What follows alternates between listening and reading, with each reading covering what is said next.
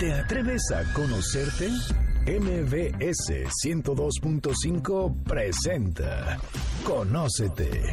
Un viaje a tu interior que, de la mano del Enneagrama y otras herramientas, te ayudarán a encontrar la mejor versión de ti. Conducen Andrea Vargas y Adelaida Harrison. Comenzamos.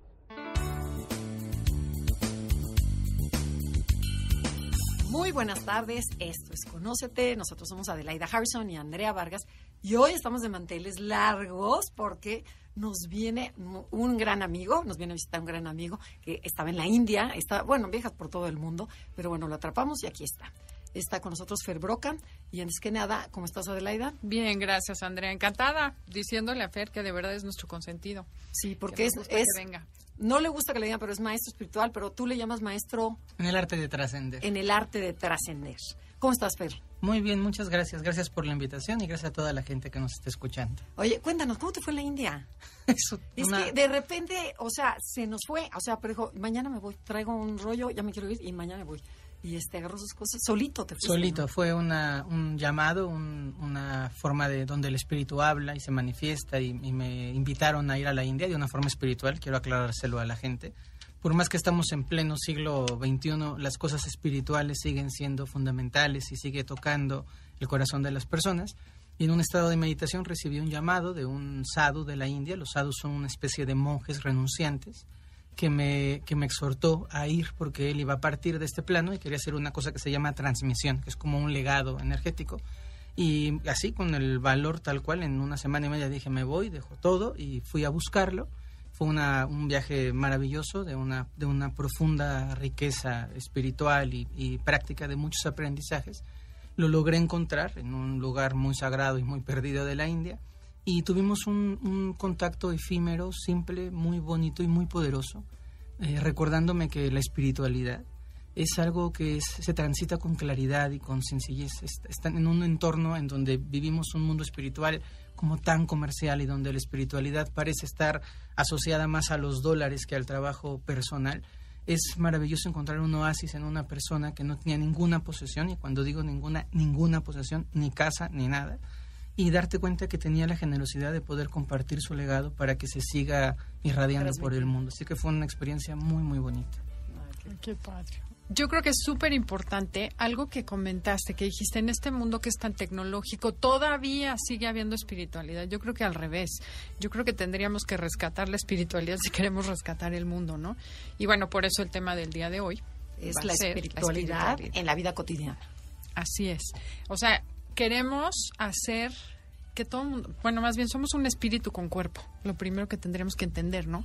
Entonces no se trata de que yo de repente quiera hacer vida espiritual, si no hago vida espiritual y si no hago algún trabajo personal, jamás voy a encontrar mi verdadera esencia ni mi misión y tampoco la felicidad, ¿no? Bueno, pero a ver, platícanos, ¿qué es la espiritualidad? Eh, la espiritualidad es un punto de contacto entre lo efímero de nosotros y lo sagrado y lo eterno. A mí me gustaría empezar separando la religión de la espiritualidad, entendiendo que la religión es un gran camino para la espiritualidad, honrando todas las tradiciones religiosas del mundo, pero también recordándonos que no es el único camino para llegar a la espiritualidad. desde mi óptica, la religión es un camino que han caminado algunos grandes maestros o espíritus maravillosos del mundo y que han mostrado cómo ir hacia un punto preciso y luminoso, y la espiritualidad es un contacto personal mucho más profundo, más reflexivo y más íntimo de, los seres humanos con lo superior. Entonces la, la, religión te lleva a una serie de pasos, de paradigmas, de liturgias, de dogmas, de reglas. Y la espiritualidad es un camino más empírico, más personal, más instantáneo y más presente que te lleva al propio encuentro con la divinidad dentro de ti o fuera de ti, que es una paradoja. Justamente algo de lo más curioso que hacemos cuando no tenemos una conciencia clara de lo que significa la espiritualidad, es ir hacia afuera y emprender un camino como si lo divino se encontrara lejos. Culturalmente, socialmente se nos ha enseñado, se nos ha adiestrado para pensar que Dios está en las alturas, en el cielo, en el Olimpo, que el estado de luz se encuentra en el nirvana, que hay un sitio distante en el cual la luz está eh, brillando con su intensidad y con su amor, y nosotros estamos separados de esa luz. Y yo creo que en, este, espacio, los espacios que están abriéndose ahora para poder reconectar a la gente con el espíritu, el primer, la primera idea que debe de caer es que la luz no está afuera, que la luz está dentro. Entonces el recorrido espiritual es en realidad un viaje de vuelta hacia algo que ya poseemos y no un viaje de ida hacia el encuentro de algo que parece separado y distante. Entonces, en la espiritualidad, el, el foco está tu relación con aquello luminoso, amoroso y bueno en lo que tú crees. Yo no tengo ningún empacho en decir que yo creo en Dios, me siento muy orgulloso de creer en Dios. Y esto no significa que no pueda respetar todas las diferentes visiones de Dios, porque incluso el Dios en el que yo creo, creo que es solamente un aspecto y un destello de una única presencia eh, superior a todas las demás, que se irradia y que se manifiesta con, muchas, eh, con muchos rostros, con muchos velos, de muchas maneras. Y cada ser humano, dependiendo de dónde ha nacido, de dónde ha crecido, de la influencia de sus padres y de su entorno, aprende a mirar a Dios a partir de una ventanita. Pero no es que Dios sea la ventanita a partir de lo cual lo miramos, sino un punto central y generador en el universo que se expresa por todas las ventanitas que lo queramos ver. Y generalmente el problema es que malentendemos también tanto la religión como la espiritualidad, ¿no? Porque deberían ser la misma cosa. O sea, los caminos de religión deberían llevarte a vivir una vida espiritual. Yo creo, que yo creo que los caminos religiosos son un gran camino. En realidad eh, me, eh, me, dediqué muchos años de mi vida a estudiar filosofía de las religiones. Aún enseño filosofía de las religiones. Y cuando uno profundiza en las enseñanzas trascendentes del hinduismo, del budismo, del taoísmo, del cristianismo, por supuesto, del sufismo en el islam, uno se da cuenta que todos los caminos son hermosísimos y que todos los caminos bien caminados y bien llevados desde las semillas son preciosos y todos los caminos llevan al mismo destino. Da lo mismo. Es, es en, una, en una forma da lo mismo y en otra forma es diferente, pero en lo superficial. Son los dedos, ¿no? De la mano, ¿no? Que te llegan a, llegan a lo mismo. Llegan al mismo punto y brotan del mismo punto. Sin embargo, puedo eh, entender también que culturalmente nos es más fácil un camino que otro yo que he crecido católico eh, y he tenido una familia católica y me parece muy natural que los mexicanos seamos o hayamos tomado la tradición católica, primero porque nos la enseñaron, porque se implantó, pero segundo porque nos acomoda, porque yo no veo a los mexicanos que nos cuesta un trabajo tremendo cumplir los cuatro viernes de cuaresma, haciendo ayuno como el ramadán o haciendo ayuno todos los sábados como en el Shabbat. Entonces es cómodo para nosotros y tenemos otras tradiciones en las que podemos irnos complementando. A lo que invito al auditorio es a que no nos perdamos en lo superficial, en lo religioso dogmático, diría yo, y podamos ir a lo profundo, a lo esencial, a la filosofía. Al final, desde, desde, el, desde el interior del corazón de todas las personas en todas las religiones, mientras uno quiere ser bueno, mientras uno quiere hacerle bien a los demás, mientras uno trata de conducirse en armonía con el planeta y con la vida, y es respetuoso del orden, está haciendo un camino espiritual si elige vestirse de anaranjado y raparse el pelo como un monje budista, o si decide ponerse una, una túnica como un sacerdote católico, o decide ocupar un turbante o una kipa como un árabe o un judío, eso es lo menos relevante. Lo relevante es lo que se está viviendo adentro en el corazón. Y entonces la espiritualidad, nos, las religiones sí tienen un foco espiritual, aunque a veces creo que se pierden del foco espiritual y se van desdibujando al paso del tiempo. Y una cosa en la que yo insisto mucho es, los seres humanos confundimos a los representantes de la religión con la religión. Y los hombres somos hombres en todas las latitudes y de todas las maneras, y claro que nos equivocamos. Pero que nos equivoquemos aquí, en este programa, no significa que el programa sea malo. Y que se equivoque un sacerdote, un grupo de sacerdotes en la, en la parte religiosa, no significa que la religión es buena, es mala, perdón. Hay mucho más fondo que solo los pequeños detalles que vamos cometiendo en la, en la parte religiosa y cuando nos, nos, eh, nos, confundimos y miramos solo el error, dejamos de percibir toda la luz que también se emana de una tradición riquísima de fondo. Ok, bueno, estoy pensando ahorita en el caso de Chile, ¿no? Ahora con el Papa, ¿no? Que acaba de...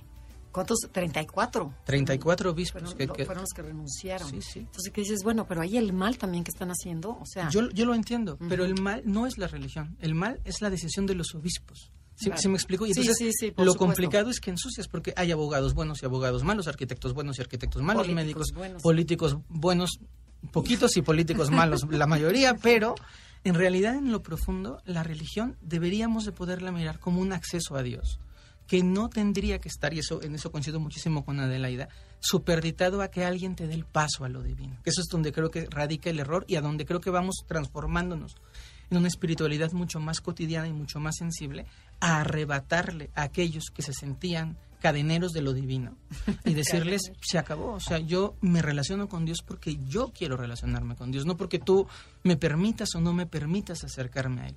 Y cuando nosotros caemos en espacios o en ideas en donde le otorgamos nuestra, nuestra eh, facultad de vincularnos a lo divino a otra persona, y si no es el gurú, el maestro, o el sacerdote, o el imán el que te dice sí puedes pasar, pienso que no puedo pasar, estoy yo en un conflicto.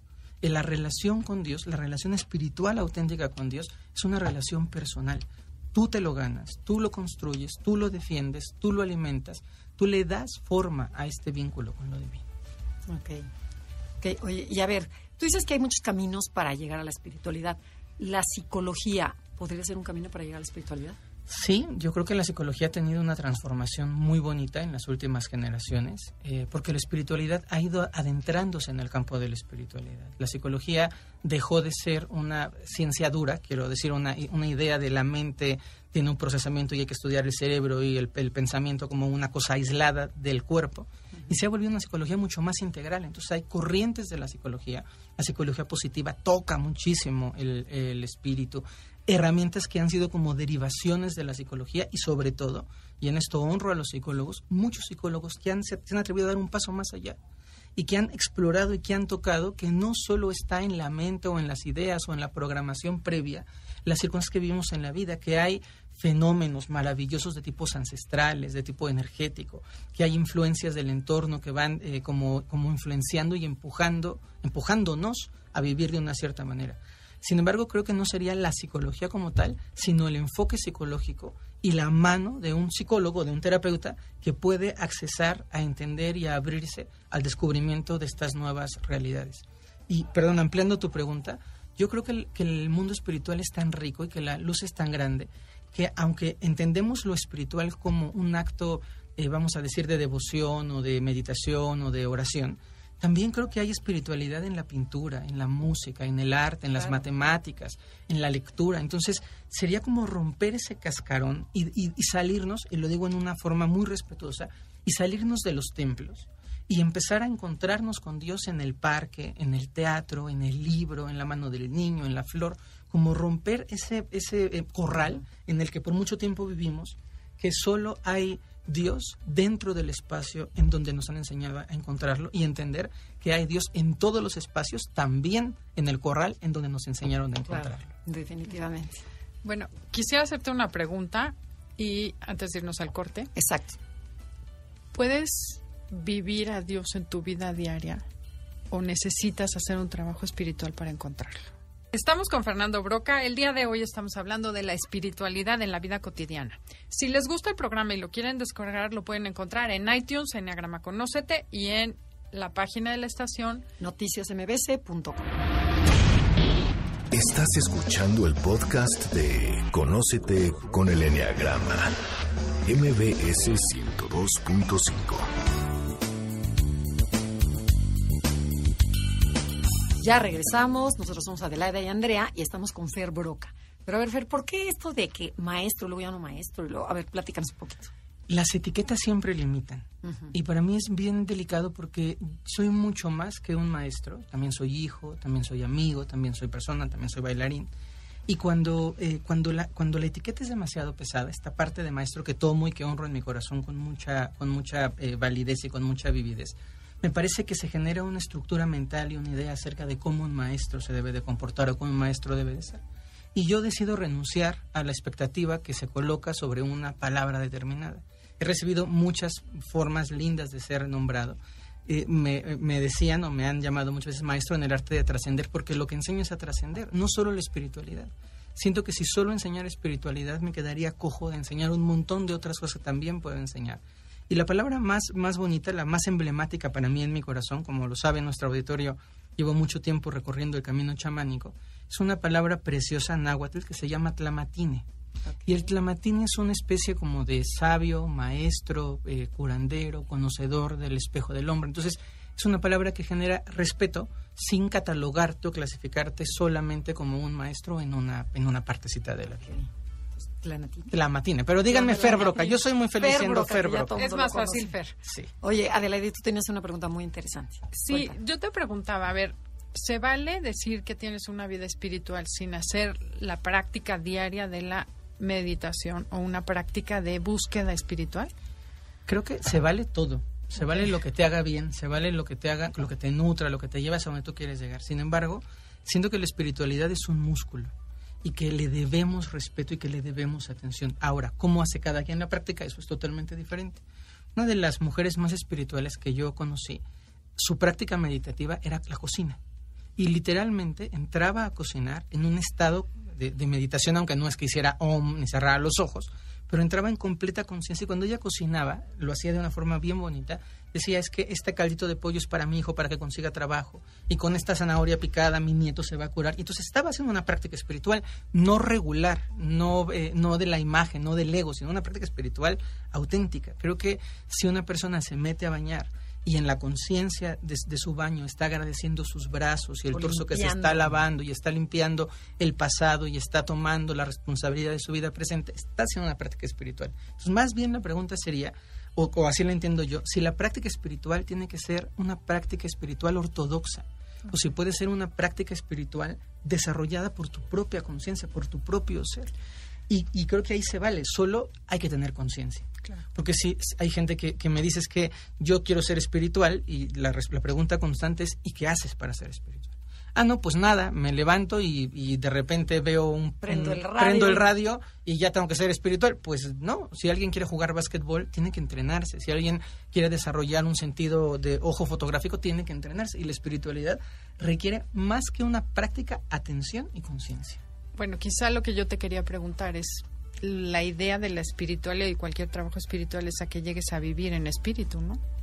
No lo sé. Yo o creo sea, que, la- vivas conscientemente, como dices tú, con esa presencia, como sea que la llames en todo lo que haces. Hay, no hay, nada hay más. niveles en la práctica espiritual y yo creo que hay personas que el primer, el primer pasito de la práctica espiritual es darte cuenta, es tomar conciencia, es darte cuenta de lo que estás haciendo, de lo que estás viviendo y de ahí van, vas escalando hasta sí la, la presencia o la fundición de tu espíritu con el gran espíritu.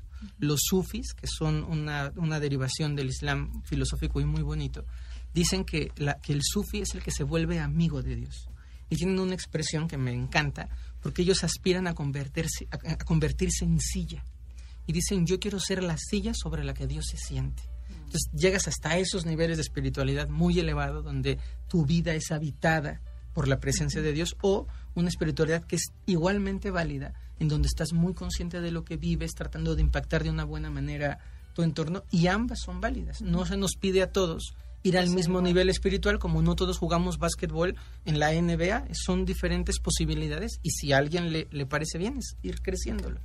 Lo que, lo que siento mucho al respecto es que hay como una presión hasta social, diría yo, de hazte espiritual y vuélvete espiritual. Entonces, ¿cuántos cursos has tomado? Y tienes que meditar seis horas. Y yo, yo regreso mucho al punto de lo simple a veces es mucho más poderoso que lo complejo.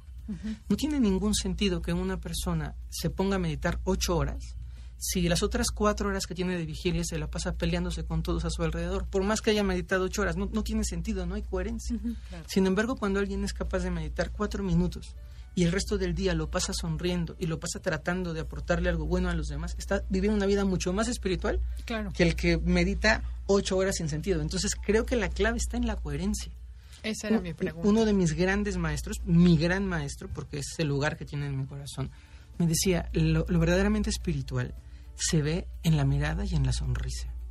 Y él decía mucho que las personas que, que somos realmente espirituales tenemos una mirada, una forma de mirar, como si estuviéramos cruzando lo aparente para llegar a lo invisible. Y que sonreíamos constantemente. Y él decía, ¿cómo va a haber una persona espiritual no sonriente si todo el tiempo está pensando en Dios? Si todo el tiempo está lo superior ahí, ¿cómo no va a estar contento si hay tanto que agradecer? ¿Cómo no va a estar contento si puede percibir más allá de las conductas de la gente el fondo de lo que está generando el movimiento? O sea, o sea, es ver más allá. Ver más allá, ver más allá desde la conciencia y con una utilidad. Yo también creo que es, es como desmitificar una parte de lo espiritual de que tenemos que ser espirituales, porque tampoco tenemos que ser espirituales. Eh, la vida se vuelve rica o se vuelve más amplia si decides emprender un camino espiritual. Pero hay momentos, hay tiempos. Creo que toda la gente que estamos aquí, la gente que nos está escuchando, ha tenido sus, sus instantes cósmicos, como a mí me gusta decirlo, en donde coincide y te toca lo espiritual, y te llega lo espiritual, y te llena lo espiritual. Y luego se te, se te, se te va, se te borra y luego vuelve a llegar. Pero cuando vives el gozo de lo espiritual, cuando realmente te contactas con lo espiritual, tú lo persigues. Y tú quieres que esa experiencia se vuelva más plena. No es solo un toque, porque tú sentiste tan bonito cuando meditaste, cuando estás en paz, cuando te sientes cercano a la fuente, cuando el amor te envuelve, que lo que pretendes es que eso se vuelva una constante, hasta que llegue un punto en el que podrías vivir en tal estado de gracia, en tal estado de coherencia interna, en tal estado de conciencia espiritual, que todo lo que te rodea se vuelva un símbolo del bien amado, que todo lo que te rodea se vuelva un símbolo del corazón del cielo, de Dios, como cada uno lo pueda nombrar. Aquí, ahorita que mencionas eso, es interesante. En algunos talleres que tomé de Santa Teresa, ¿Sí? Ana Cámara decía, primero te dan el dulce y que te gusta y te engolosinas y meditas y es divino y de repente eso va a desaparecer. Y cuando ya trascendiste la parte del gusto o del dulce, como que dice, te enamoran y después ya te quitan todo y te ponen a chambear. Y ya, como es esa espiritualidad madura, por decir así? que no es el siéntate a meditar y te elevas. Claro, o sea, ¿Eso deja de suceder? Deja de suceder porque no cambia la experiencia, lo que cambia es la conciencia en relación a la experiencia.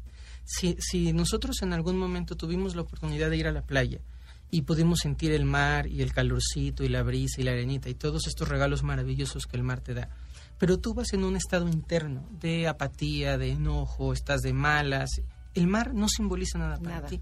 Si luego vuelves agradeciendo que acabas de salir de una operación o agradeciendo la vida, honrándote a ti mismo y te metes al mar, el mar se vuelve fascinante. La pregunta de fondo es, el mar no cambió. Lo que cambia siempre es tu conciencia, es tu atención. Entonces, en el mundo espiritual ocurre eso. Te dan este, esta probadita deliciosa de mira qué rico se siente. Y tú quieres la probadita, pero a veces la probadita ya no va a estar. Pero tu atención tiene que permanecer ahí buscándola. Porque el mundo espiritual no debería, y esto lo digo con mucho cuidado al mundo espiritual y con mucho respeto, de darnos dulces. No debería de estarse manifestando para convencernos, porque no es campaña política. Dios no necesita votos en ningún sentido, en ningún contexto, ¿no? Debería de bastarnos con mirar la flor y ver brillar el sol y contemplar las estrellas para reconocerlo constantemente hay personas que necesitan el dulce, entonces necesitan ver que el gurú manifieste el vibuti o necesitan ver que la Virgen llora o necesitan ver que la imagen este, sagrada sangra, porque es como ahí está expresándose Dios. Pero eso en realidad, si lo miramos desde el fondo, Dios no tiene que hacerlo. Tendríamos, tendría que bastarnos con la gratitud cotidiana, con, la, con el sentido de la vida, con lo que nos rodea para saber que está presente aún cuando no se manifieste de esa manera. Y retomando lo de Santa Teresa, que además es una de las grandes filósofas de la espiritualidad, yo siempre he creído que si Santa, Teresa no hubiera nacido eh, católica, a donde hubiera aparecido hubiera sido una extraordinaria maestra espiritual, como todos los maestros espirituales. Los maestros espirituales auténticos solo son maestros espirituales de su tradición porque ahí nacieron. Pero yo estoy absolutamente convencido que si Buda hubiera sido maya, hubiera sido un extraordinario maestro espiritual en el mundo maya porque la, espiritualidad es totalmente universal.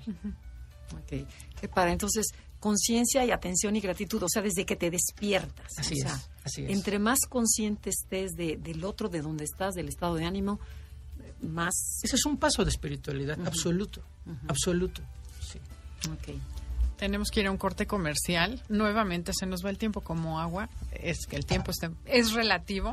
Ah. Estamos con Fernando Broca y el tema del día de hoy es la espiritualidad en la vida cotidiana. Estás escuchando el podcast de Conócete con el Enneagrama, MBS 102.5. Ya regresamos, estamos con Fer Broca, nosotros somos Adelaida y Andrea y estamos platicando con Fer sobre cómo descubres que la persona es una persona espiritual, porque ves que escuchas en la radio cómo hay sectas, por en la de Nueva York, de gente muy rica, o, Adelaida estaba platicando de la secta que hay en Oaxaca. Lo que pasa es que hay mucha gente que disfraza la, de espiritualidad las sectas o que tienen un objetivo que es manipular a la gente, por ejemplo. Absolutamente. Entonces, pues creo que sería interesante que nos platiques un poco cuánta la diversidad, ahora sí que la o la misma religión, ¿no? La misma religión. ¿Cuántos, claro. ¿Cuántos sacerdotes son manipuladores y, y la ignorancia que, que tiene que predominar para poder controlar? O sea, ¿cómo sabes que la persona espiritual? Tú decías que por la, mi- la mirada, ¿no? La mirada es Hay muy una importante. parte importante en la mirada. Eh, creo, que, creo que la palabra central es coherencia. La congruencia en la vida de una persona. Si tú sigues a un maestro espiritual o a un, eh, a un profeta o como cada quien lo quiera entender, que te está hablando sobre la buena relación con las mujeres y tiene 16 esposas, 15 hijos, con ninguna se lleva bien, tiene cuatro demandas, es difícil entender en su coherencia la vida, ¿no? Claro. la, la- la vida espiritual real.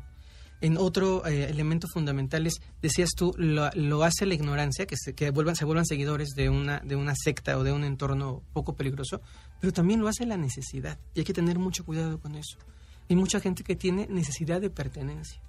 Y tal cual, igual que funciona una pandilla como la Mara Salvatrucha, donde el, dolor nos unifica y la tragedia nos unifica y en la desgracia nos encontramos y se vuelve una secta de- en un sentido, en lo espiritual pasa lo mismo. Entonces a veces es, tengo una necesidad muy profunda, me siento muy vacía y entonces yo te, te, te tomo, te invito a un lugar, te hago sentir protegida y parte de y protagonista y entre comillas te regreso tu valor y luego te digo que todo eso que has ganado, si te vas, lo pierdes. Y entonces, a ver, salte. Entonces, es, es complicado el mirarlo porque obedece a una necesidad muy profunda en el interior, que es una necesidad de pertenencia, ¿no? Sumada a la ignorancia, sumada a la inconsciencia, sumada a la inexperiencia también. Eh, entonces, a lo, a lo que, lo que les podría compartir a la gente que nos está escuchando es, recuerden que tengo que estar supervisando que me esté haciendo bien. Que lo que estoy experimentando, que lo estoy viendo, me esté nutriendo Tu cuerpo que se mi sienta cuerpo se sienta bien, que mi mente se sienta bien, que mis relaciones con la gente que amo estén bien, que mi funcionalidad en la vida se sienta bien. Y una, hay una palabra cla- clara para mí y es que edifique. Que lo que estás haciendo en tu camino espiritual, en tu meditación, en tus clases de meditación, en tu yoga, en tu proceso, esté trayendo cosas buenas a tu vida que sean palpables y visibles. No solamente que tú creas que estás bien, sino que realmente en la vida te vaya bien. viendo. Y vuelvo a la coherencia de los maestros espirituales. Si al maestro espiritual en la vida, en lo general, le va bien, la coherencia es que a ti te inspira a que te vaya bien como le va bien a esa persona. Pero si este maestro tiene una vida en donde de su puerta, de la casa, de la puerta, de la puerta de su casa hacia adentro, vive una realidad distinta a la que predica de la puerta de su casa para afuera, hay una ambivalencia y una incoherencia total, ¿no? A veces no podemos llegar ahí y hay muchísima publicidad y hay muchos maestros de plástico, y lo, y lo digo con total conciencia, muchísimos maestros de plástico que son muy buenos vendedores y que son buenos divulgadores, pero no son maestros. Tenemos que también tener mucha conciencia de decir, estoy escuchando a alguien que esté informado y que me puede aportar información y datos, y es validísimo, pero de esa, de esa particulita a brincar a lo que es un maestro, y, y es por eso que la palabra maestro me, me resulta Es de un enorme. significado enorme, es alguien que te puede acompañar y que te puede guiar en la vida, que te puede tender la mano. Ojo, no es tu papá, no te vuelves dependiente de él y no va a determinar tu vida, pero te va haciendo en esta metáfora, en esta analogía del cuento de Hansel y Gretel, te va dejando las migajitas de pan para que tú puedas ir decidiendo cómo volver o cómo regresar o cómo conducirte, te da pistas. A mí me gusta pensar en un verdadero maestro espiritual como un faro, como alguien que está iluminando el camino y te dice, es por aquí, pero no te agarra de las orejas y te obliga a ir por aquí, ¿no? Evidentemente te devuelve tu libertad, te devuelve tu dignidad y por lo menos en mi historia lo que pretendo hacer con toda la gente que comparte conmigo el camino y que me permite ser su maestro es ayudarlos a que sean más fuertes, más dependientes de sí mismos, que estén una que estén mucho mejor plantados en la vida, que puedan elegir sabiendo que cuando tú aportas el, o regresas el poder a la gente, la gente te puede decir me voy. Los, las sectas funcionan No, y esa es la idea. Claro, que se eh, vaya, pero las claro. sectas es el opuesto. En la secta es que, que todos sean tan inútiles que nadie se pueda ir. Es que, que tú no, que tú pienses que tu vida no la puedes llevar tú, que necesitas del gurú. Y en la espiritualidad auténtica es no, tu vida es tuya. Si quieres compartir conmigo está padrísimo, porque desde donde yo lo percibo, un maestro no es el, o sea, un maestro no es el que lo sabe todo. Es el que en esa área de la vida, que es el mundo espiritual o un desarrollo profundo, ha caminado más pasos que tú. Y probablemente tu maestro solamente va cinco pasos adelante de ti, pero ya sabe que esa piedra está chueca porque la pisó hace tres años, ¿no? Es más, es más fácil que se acuerde de la piedra porque Claro. acaba de pasar por ahí. Y luego también nos vamos al otro extremo, que también lo hago en un, en un sentido de defender a los maestros espirituales, y es que se malentiende que el maestro espiritual es un ser perfecto y santo, y por lo menos en mi experiencia no es así. Tuve el gran regalo de aprender de un maestro espiritual que cometía errores, que se equivocaba, que mentaba madres, que era grosero, que comía, que disfrutaba de la vida. Y eso a mí me regaló el, la- el foco del maestro que yo quiero ser. Yo me equivoco y me equivocaré muchas veces y disfruto la vida y me caigo y me levanto. comiendo. Y quiero seguir comiendo y quiero seguir disfrutando el mundo. Y eso no me quita ser un maestro espiritual porque yo no soy un maestro de todo, soy un maestro de una parte del mundo que conozco y a la que me he dedicado por 20 años. Y cuando, cuando la gente espera que el maestro sea como un ser santo, alguna persona me decía, pero es que tú no te puedes equivocar. Y yo decía, el día ¿Cómo, que yo no? no me puedo equivocar, me, ya tendría que estar en el cielo junto a Dios y como con alitas de angelito. Yo claro que me puedo equivocar. Es más, gracias a que me he equivocado he aprendido. Si no me hubiera equivocado no sabría lo que sé hoy. Entonces, desmitificar al maestro es por un lado parte del maestro, pero por otro lado es parte del alumno, de también no otorgarle todo el Tanto valor, valor, ¿no? de tu vida, darle el valor que se merece como un mentor, como un guía, pero no otorgarle todo el valor de tu vida, no idealizarlo. Y eso facilita y acerca el proceso espiritual muchísimo. Históricamente veníamos, los seres humanos, de, de un entorno en donde para llegar a un grado espiritual había que pasar años. Yo le recuerdo mucho a mis estudiantes que en el antiguo Egipto o las antiguas logias masónicas, los antiguos ritos de iniciación en el México prehispánico, una persona joven no podía llegar a un grado espiritual porque se echaban estudiando 25, 30, 35, 40 años para ser espirituales. Claro, ¿quién era espiritual? El viejito, el viejito que había aguantado los 40 años, esto es real, y solo viejitos eran espirituales, ¿no? Hoy tenemos una oportunidad increíble porque al acceso de, las manos, al acceso de la computadora, en los talleres online, podemos accesar información que antes era inimaginable accesar, pero hay que honrarlo, porque ocurre el opuesto. Antes había un respeto por tener un grado, por ser un maestro de un tipo, te sostenía un linaje. En el chamanismo sigue siendo muy importante el linaje que te sostiene, la historia de la cual vienes. Y hoy en día tenemos con mucha peligrosidad gente que hace un curso de mindfulness de tres fines de semana online y a la semana siguiente, a la cuarta semana, se denomina gurú feliz y entonces se vuelve un maestro espiritual y le mete dinero a la publicidad, entonces se vuelve un gurú que no tiene nada más que tres fines de semana de mindfulness y eso no te hace maestro. No tiene la experiencia, que es lo que enseña a los demás. La No, y la- y la experiencia, los errores, ¿no? la vida, la intención, por Ya supuesto, está todo, por ¿no? La supuesto. intención de servir al otro, ¿no? Hay mucho, pero también hay que tener cuidado porque puede haber gente muy bien intencionada y poco preparada, o muy bien Claro. intencionada y poco consciente. Entonces, Claro. hay un balance entre la intención y la conciencia, y en la intención y el decir lo que te estoy compartiendo que me fue útil. Si no te lo puedo aterrizar a tu nivel, si no te lo puedo dar para que te lo comas, si no puedes digerirlo en tu vida, no te va a ser útil.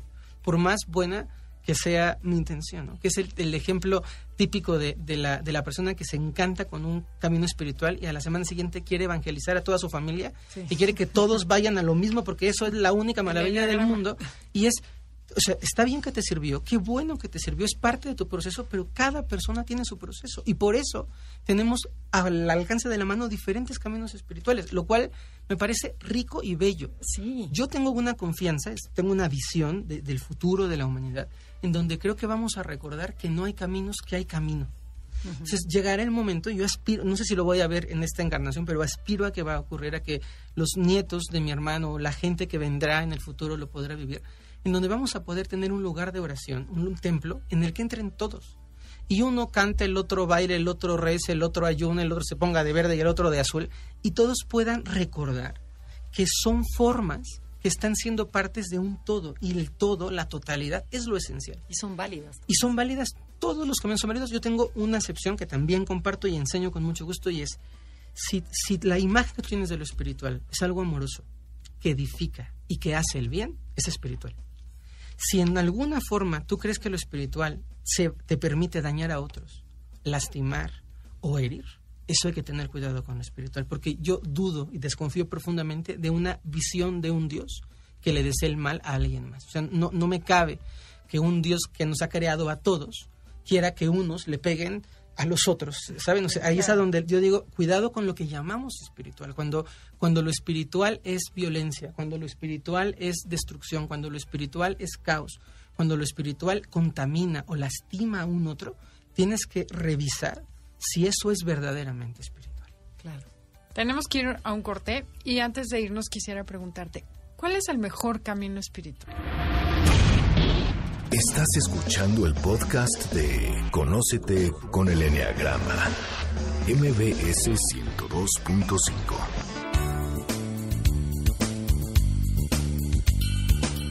Ya regresamos, estamos con Fer Broca y estamos, bueno, llenándolo de preguntas en el, en el, corte comercial. Pero Adelaida tenía una muy buena y después, Fer, yo tengo una, otra pregunta. A ver, Fer, antes de irnos te pregunté, ¿cuál es el mejor camino espiritual? El mejor camino espiritual es similar a los mejores tenis para correr. El que te acomode, el que te sea más útil, el que vaya de acuerdo con tu piel, el que vaya de acuerdo con tu corazón.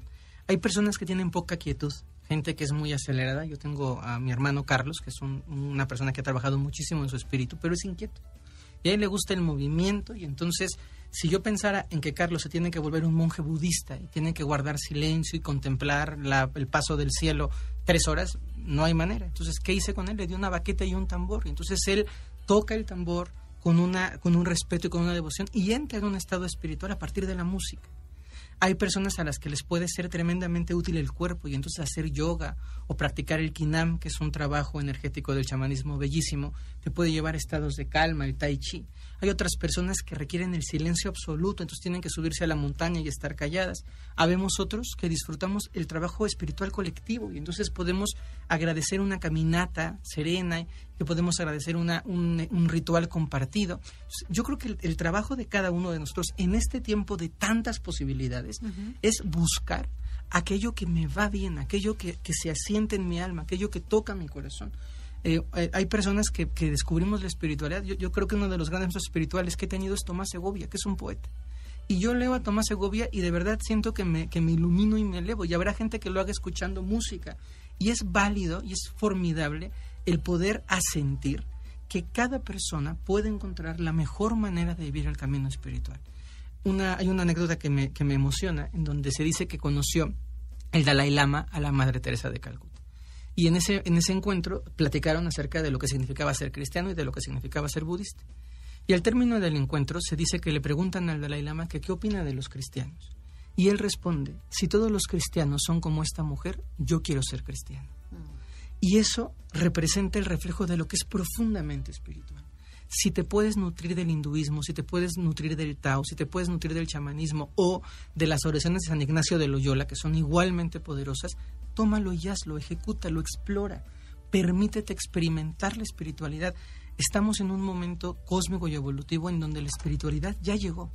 Agárrala, sujétala, disfrútala, explórala, atrévete a intentarlo y si no funciona, intenta una cosa más y recuerda siempre que el mayor punto de partida del, del trabajo espiritual es la coherencia y el equilibrio. Si tu vida camina bien haciendo yoga, sigue haciendo yoga, ni le busques. Si eso te, nutre, síguele. Si a ti te hace mucho bien ser un cristiano carismático, síguele. Y si te hace bien meditar todos los días, síguele. Si tu vida no está caminando bien, busca qué pijitas puedes apretar para regresar al sendero bueno, yo creo que ya me contestaste la que te iba a preguntar, pero me encanta lo de la parte del cuerpo, o sea, la parte de la sensación. Si eso te está sintiendo bien, el cuerpo es tan sabio, Que, te, que te indica, como dices, listen to your body, o sea, de veras, el cuerpo te indica si está bien o está mal. Y muchas veces no lo contamos, no lo tomamos en cuenta. tienes mucha razón y otra vez vuelvo a la conciencia. Hay gente que no escucha su cuerpo y que no sabe si el cuerpo está bien porque no le presta atención al cuerpo. en, la, en la espiritualidad moderna, hay prácticas que nos permiten accesar estados alteradísimos de conciencia muy poderosos a través del movimiento. En México se practican las danzas concheras, que son poderosísimas y que de verdad son una gran experiencia espiritual para quien la disfruta. Y es a través del movimiento y de la fuerza del cuerpo alcanza uno estados como los de meditación profunda de un de un em, de un monje giro, eh, de un de un sufi que se pueden dar en la misma proporción. ¿no? Hay gente que golpea los tambores o que toca la flauta o que ocupa el tai chi o la yoga como herramientas auténticas de poder iluminarse. El punto es conocerte.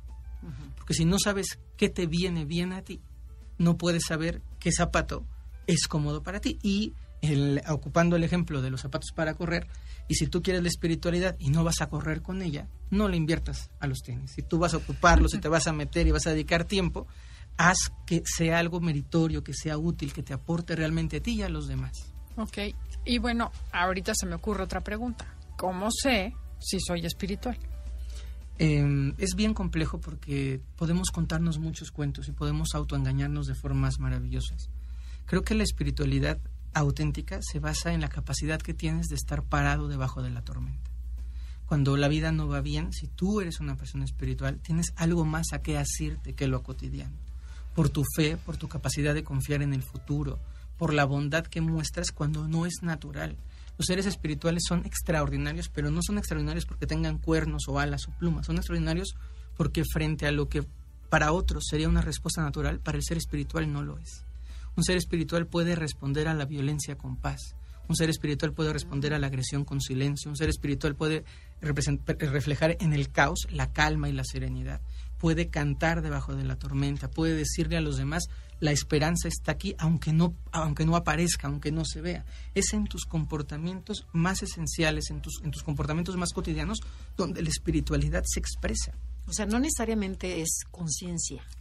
Porque, Va muy porque, ligada o sea, porque no nada más conciencia, sino lo que tú decías, aguantarte en la tormenta, responder de otra forma. Claro, o sea, es un- conciencia. pero es un trabajo interno, ¿no? Totalmente, que se va desplegando, que tú lo vas percibiendo. Cuando una persona está en un, en un profundo estado espiritual hay equilibrio generalmente en su vida. No significa que tengan vidas perfectas. Se mueve la vida, vienen los topes, hay los atrancones comunes, pero después regresa la paz. Les haría una pregunta de auditorio y es, una, es un buen medidor de espiritualidad. y También les invito a ustedes a que lo probemos. ¿Qué tal que nos cronometramos por siete días y nos preguntamos cuánto tiempo de los siete días, de las horas de mi día cotidiano, estoy en paz? ¿Y qué tan rápido me salgo de la paz? Y cuando me salgo de la paz, ¿cuánto me tardo en regresar a la paz? Una persona espiritual tiene un grado de resiliencia totalmente diferente. Entonces, sí me enojo, pero si me enojo mucho, me enojo dos minutos y vuelvo a la paz y sigo en la paz en mi día. Si yo soy muy, muy espiritual y vengo de mi retiro de yoga de siete días y me hacen una cosa y me quedo enojado 15 días, ¿dónde está la espiritualidad auténtica? Claro. Es la posibilidad de vivir más fácil y simple, amorosa y presentemente la vida cotidiana. Qué padre. Oye, ¿y qué otras herramientas nos puedes dar para, para llegar a la espiritualidad? Meditar, que habría que, des- que desmitificar lo que es meditar, es estar en un contacto de presencia consciente. Se puede meditar haciendo cosas, se puede meditar respirando, se puede meditar escuchando música, pero meditar es estar aquí y ahora en contacto con mi corazón. Otra herramienta eh, para fortalecer lo espiritual es aquello de lo que me nutro, aquello que leo, aquello que escucho. Eh, yo le recomiendo mucho a la gente, elijan bien a qué le están dedicando su atención en el mundo. Si, si tienes Netflix, está bien, pero ¿por qué no le dedicas cada dos o tres capítulos de Netflix a leer un parrafito de un filósofo, un parrafito de alguien que te aporte un poquito al corazón y al espíritu? La otra también tiene que ver con la gente con la que te rodeas. Si tú estás rodeado de gente positiva, constructiva, luminosa, amorosa, tu mundo espiritual también se está nutriendo. Los entornos en los que estás, los viajes que haces, el tipo de música que escuchas y algo que les dejo también muy a atender, las palabras que pronuncias. En las palabras de una persona espiritual deja de existir en su vocabulario la separación, el enfado, el miedo, la ira, el sufrimiento. Hay palabras que, caen en el desuso porque nuevas palabras brotan al uso. El puente, la calma, la quietud, la paz, el ritmo. Eh, revisa tu vocabulario y échale una, una miradita a ver si verdaderamente estás expresando y viviendo una vida espiritual. Wow. bueno, nos queda muy poquito tiempo y quisiera que nos dijeras algo. ¿Con qué nos vamos a quedar el día de hoy? Nos ibas a O que hagas así un, resumen. Me encantaría, eh, si me dan permiso, de hacer una pequeña meditación de un minuto. Claro. Y con eso podríamos terminar para que la gente lo pueda experimentar.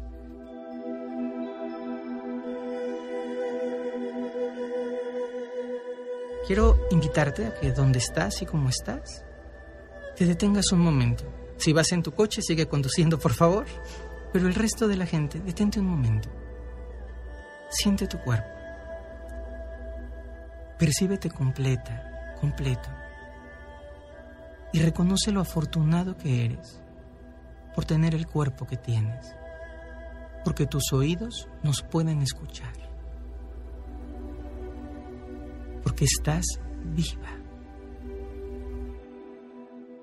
Porque a pesar de las vicisitudes, hay mucho que agradecer en torno a ti. Y desde esta simpleza, con tu corazón o tus ojos, mira tu atención hacia arriba, muy arriba, hasta un punto en donde todo se origina y dale las gracias porque estás, porque están los que amas, porque tu vida cada día te regala la oportunidad de ser escrita por este momento. Y querido Radio Escucha, recuerda que la espiritualidad es un acto presente. Se es espiritual aquí, ahora.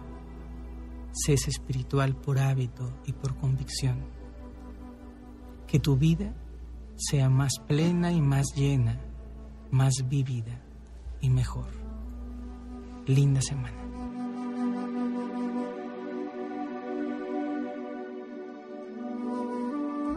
Namaste. Ah, qué bonito. Qué padre. Ay, pues padrísimo, Fer, mil gracias. Para entrar en donde sea que estemos en paz y poder vivir desde el espíritu y no desde la locura. Desde el ego. Sí, si ustedes están en el tránsito, pues ya seguramente tienen más paz. No, pero ¿cómo te cambia, no? Un momentito, nada más, ese momentito ya te renueva. Absolutamente. No, muchísimas gracias, Fer. Fue un placer tenerte y te invitamos para que próximamente, pero muy próximamente, no, te- no nos abandones tanto, vuelvas otra vez con el tema. ¿Te acuerdas del tema que platicamos, el de, el de mamá? Mamá es la vida y papá es el mundo. Bueno, Es yo un tomé un curso con él sobre eso. No, no saben qué, qué experiencia Es tan un tema maravilloso. Con muchísimo gusto. En cuanto me inviten, estamos de regreso. ¿Dónde Muchas te pueden encontrar? En Facebook, en mi página, eh, Fer Broca o Fernando Broca. Ahí están los informes de algunos talleres online, de eventos que tengo próximamente. Ok, pues muchísimas gracias. Gracias, Janine. Gracias, Felipe. Este, los dejamos en Enlace 50 con Concha León Portilla. Así es. Muchísimas gracias, Andrea, y a todos por escucharnos y recibirnos el día de hoy. Hasta la próxima. MVS 102.5 presentó Conócete. Te esperamos en la siguiente emisión para seguir en el camino del autoconocimiento. Conócete.